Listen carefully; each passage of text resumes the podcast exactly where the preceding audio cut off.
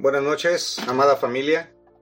Es un gusto para, para mí poder compartir con ustedes una porción de la bendita palabra de Dios.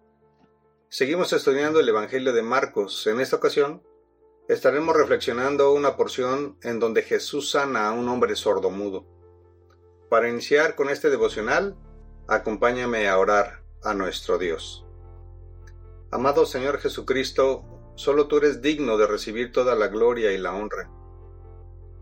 Es nuestra súplica que a través de la revelación de tu bendita palabra podamos entender en nuestras mentes finitas cuán grande eres y lo maravilloso de las cosas que has hecho y de las cosas que harás en un futuro. En tu nombre oramos. Amén.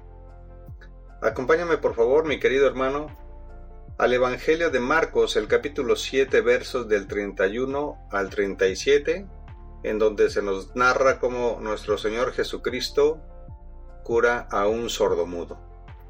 Doy lectura. volviendo a salir de la región de Tiro, vino por Sidón al mar de Galilea, pasando por la región de Decápolis, y le trajeron un sordo y, y tartamudo, y le rogaran que le pusiera la mano encima y tomándole aparte de la gente, metió los dedos en las orejas de él y escupiendo tocó su lengua. Y levantando los ojos al cielo gimió y le dijo, Éfata, es decir, sé abierto.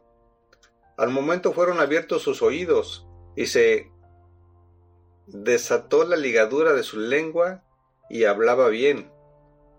Y les mandó que no dijesen a nadie, pero cuanto más les mandaba, tanto más y más lo divulgaban. Y en gran manera se maravillaban, diciendo, bien lo ha hecho todo, hace a los sordos oír y a los mudos hablar. Recordando un poquito el contexto histórico y recordando las ciudades que menciona la, la escritura en este pasaje, tengo aquí unos datos interesantes. Bueno, la ciudad de Tiro, una ciudad fenicia situada a 40 kilómetros al sur de Sidón y 56 kilómetros al norte del Monte Carmelo. Tiro fue famosa por sus navegantes, su comercio. Este comercio unía al oriente con el occidente. Tiro fue un gran centro comercial y marítimo a través de casi toda la historia del Antiguo Testamento. Por otro lado, la ciudad de Sidón fue una de las ciudades más importantes de Fenicia. Vivían del comercio, la navegación, la pesca y la industria de la púrpura. La importancia de Sidón en la historia bíblica es incalculable. Se le menciona ya en Génesis capítulo 10 versos 15 y 19. Sus habitantes contribuyeron a la reconstrucción del templo en, los tiempos de Esdras. En el Antiguo Testamento la ciudad de Sidón es considerada como una ciudad perversa a la que Dios ha de castigar. Por otro lado, la región de Decápolis era una federación formada por 10 ciudades ubicada al sur de Galilea, y que habían sido influenciadas por los griegos en cuanto a la cultura y creencias religiosas. Estas ciudades fueron rápidamente formadas después de la invasión de Pompeya a Palestina. Aproximadamente estamos hablando del año 64 a.C., con el propósito de preservar la cultura griega. Hay que hacer eh, hincapié en que todas estas ciudades eran de carácter gentil. Bueno, pues una vez más, vemos cómo nuestro Señor Jesucristo vuelve a tener compasión de las personas y seguía sanando a las personas que lo buscaban y que llegaban a Él. En esta porción de la Escritura nos relata cómo Jesús sanó a un hombre que era sordomudo y tuvo que usar el mismo lenguaje de señas para indicarle que lo iba a sanar de la sordera como también del habla. Es impresionante que con una sola palabra nuestro Señor Jesucristo decía y se cumplía. Dice la escritura que Jesús, levantando los ojos al cielo, dijo, Éfata, una palabra aramea que significa sé abierto. Y al momento fueron abiertos sus oídos y su boca comenzó a hablar. Y a pesar de que Jesús les prohibió que divulgaran este milagro, la gente al ver este milagro tan portentoso y maravilloso, lo hacía público cada, cada vez más y más. Nuestro Señor Jesucristo quería que la gente creyera en Él como el Dios encarnado, y no por haber milagros, por ver milagros. ¿Sabes? Mi querido hermano, que la Biblia nos llama bienaventurados porque hemos creído en Jesús, no como un personaje histórico, sino como el Dios hecho carne, aún sin haberle visto. La Escritura declara que no andamos por vista, sino por fe. Y lo maravilloso de esto es que nadie se salva por ver milagros, ni por tener una religión ni por tener mucho dinero. Las personas que somos salvas somos aquellas que hemos puesto la fe en el único y sabio Dios, nuestro Señor Jesucristo. Quiero hacer hincapié en un punto muy sobresaliente de este pasaje. Bueno, la Biblia declara categóricamente la deidad de Jesucristo. En el Evangelio de Juan, en el capítulo 1, verso 1, dice, en el principio era el verbo, y el verbo era Dios, y el verbo era con Dios.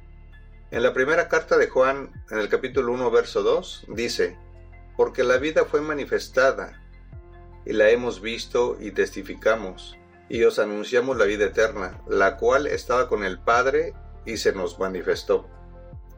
Debemos tener muy en claro que cuando Dios se hizo hombre, nunca dejó de ser Dios, sino que tomó una naturaleza humana, sin dejar su naturaleza divina. Esta naturaleza se refiere tanto a las perfecciones como a sus atributos. La persona individual de Cristo encarnado poseía el complejo total de las perfecciones divinas y el complejo total de los atributos humanos. Las dos naturalezas se unen sin mezclarse y permanezcan así por siempre haciendo con esto una hipostasia infinita. Las perfecciones y atributos de cada naturaleza se mantienen independientes y por lo mismo Dios se puede limitar a sí mismo siendo hombre. Cristo se cansó siendo omnipotente. Aprendió siendo omnisciente. Se limitaba a sí mismo siendo infinito. ¿Sabes?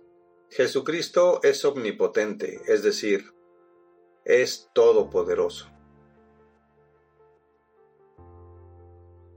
En la carta de Colosenses dice así, Él es la imagen del Dios invisible, el primogénito de toda creación, porque en Él fueron creadas todas las cosas, las que hay en los cielos y las que hay en la tierra, visibles e invisibles sean tronos, sean dominios, sean principados, sean potestades, todo fue creado por medio de Él y para Él. Y Él es antes que todas las cosas, y todas las cosas por Él subsisten. Y Él es la cabeza del cuerpo, que es la iglesia. El que es el principio, el primogénito de, de entre los muertos, para que en todo tenga la preeminencia por cuanto agradó al Padre que en él habitase toda la plenitud. En este texto, la palabra que se usa para primogénito es la palabra griega prototokos y hace referencia a la prioridad de posición y no a la de origen. Jesucristo está por encima de la creación. No te confundas. Jesucristo no es un ser creado, porque Jesucristo es Dios. Y en el verso 19 hace referencia literalmente a que Jesús, a a Dios Padre está en él, sea, en Jesús, y Dios Espíritu Santo está en él en medida plena. Jesucristo tiene poder sobre la naturaleza. Él les dijo, ¿por qué, te, ¿por qué teméis, hombres de poca fe? Entonces levantándose, reprendió a los vientos y al mar, y se hizo grande bonanza. Y los hombres se maravillaron diciendo, ¿qué hombre es este que aún los vientos y el mar le obedecen? Jesucristo tiene poder sobre el pecado. Pues para que sepáis que el Hijo del Hombre tiene potestad en la tierra para perdonar pecados, dice entonces al paralítico, levántate, toma tu cama y vete a tu casa. Entonces él se levantó y se fue a su casa. Nuestro Señor Jesucristo tiene poder sobre la muerte. Y acercándose tocó el féretro, y los que lo llevaban se detuvieron, y dijo, Joven, a ti te digo, levántate. Entonces se incorporó el que había muerto, y comenzó a hablar, y lo dio a su madre. La muerte y la resurrección de Cristo ocupan un lugar destacado en el Nuevo Testamento. Los últimos tres días de la vida terrenal de nuestro Señor Jesucristo representan cerca de una quinta parte de las narraciones de los cuatro evangelios. Su muerte es mencionada directamente 175 veces. ¿Por qué razón fue necesaria la muerte de Cristo? Al principio, Dios y el hombre estaban cara a cara. Al pecar Adán, le dio la espalda a Dios. Entonces Dios le dio la espalda a Adán. La muerte de Cristo satisfizo las exigencias de Dios Padre y ahora Dios nuevamente ha vuelto su rostro hacia el hombre. Solo queda que el hombre se vuelva a Dios. Ahora la invitación es que el hombre se reconcilie con Dios. Buscad a Jehová mientras puede ser hallado, llamadle en tanto que está cercano. Deje el impío su camino, y el hombre inicuo su pensamiento, y vuélvase a Jehová, el cual tendrá de él misericordia, y al Dios nuestro, el cual será amplio en perdonar. Así que somos embajadores de en nombre de Cristo, como si Dios rogase por medio de nosotros, o rogamos en nombre de Cristo, reconciliaos con Dios.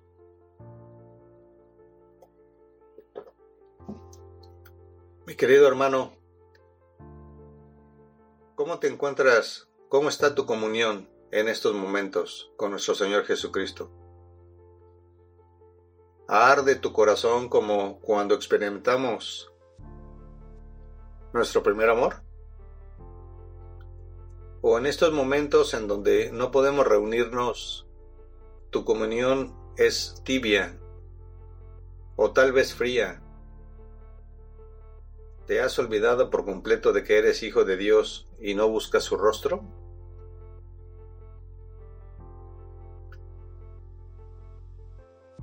Es mi deseo en esta noche exhortarte a que busquemos la voluntad de Dios en su bendita palabra cada mañana. Así como sus misericordias son nuevas cada mañana, de la misma manera, tú y yo debemos buscar su rostro día a día.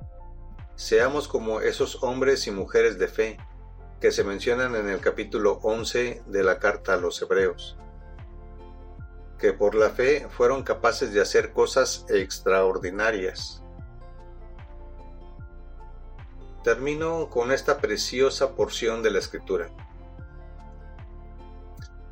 Así que, hermanos, teniendo libertad para entrar en el lugar santísimo por la sangre de Jesucristo, por el camino nuevo y vivo que Él nos abrió a través del velo, esto es, de su carne, y teniendo un gran sacerdote sobre la casa de Dios, acerquémonos con corazón sincero, en plena certidumbre de fe, purificados los corazones de mala conciencia y lavados los cuerpos con agua pura. Mantengámonos firmes sin fluctuar la profesión de nuestra esperanza, porque fiel es el que prometió. Y considerémonos unos a otros para estimularnos al amor y a las buenas obras.